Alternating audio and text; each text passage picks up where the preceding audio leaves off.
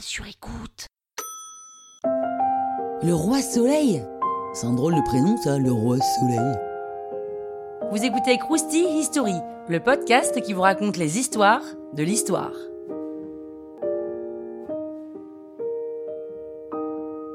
Louis Dieudonné, né le 5 septembre 1638.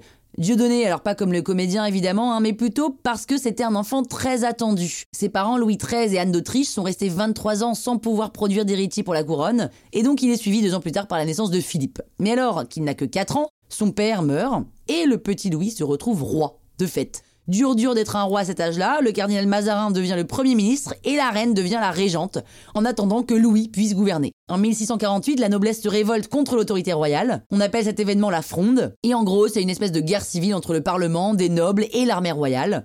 Louis XIV et sa mère quittent Paris pour se réfugier à Saint-Germain-en-Laye. Ensuite, la cour va déménager plusieurs fois en France au fur et à mesure qu'elle gagne des batailles jusqu'à revenir à Paris. Alors c'est assez difficile pour le roi qui vit dans des conditions pas ouf, hein. En 1652, Anne d'Autriche et le petit Louis rentrent enfin dans la capitale victorieux. Il bannit ses opposants nobles et restreint énormément le pouvoir du Parlement. Il est sacré deux ans plus tard, à l'âge de 16 ans, à la cathédrale de Reims et devient Louis XIV. Alors, concernant cette histoire de roi soleil, on l'a jamais appelé comme ça de son vivant, hein. ça a apparu que bien plus tard, au 19e siècle, pendant la monarchie de juillet, mais Louis XIV qui fait bien le symbole du soleil qu'il utilisait à tout va.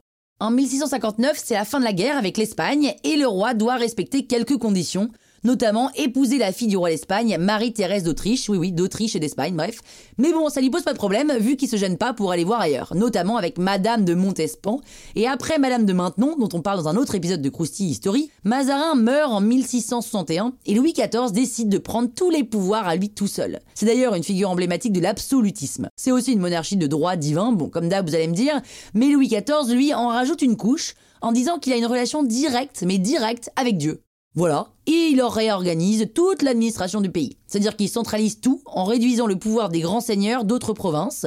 Il contribue aussi grandement aux travaux de rénovation du château de Versailles et décide de déplacer toute la cour et le pouvoir là-bas en 1682.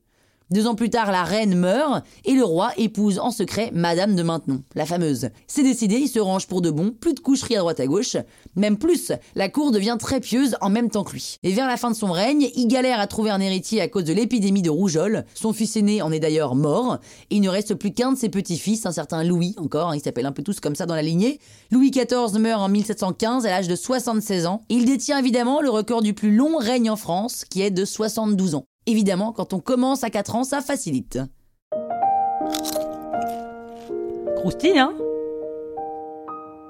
La toile sur écoute. Mom deserves the best, and there's no better place to shop for Mother's Day than Whole Foods Market. They're your destination for unbeatable savings, from premium gifts to show-stopping flowers and irresistible desserts. Start by saving 33% with Prime on all body care and candles. Then get a 15-stem bunch of tulips for just $9.99 each with Prime. Round out Mom's menu with festive rosé, irresistible berry chantilly cake, and more special treats. Come celebrate Mother's Day at Whole Foods Market.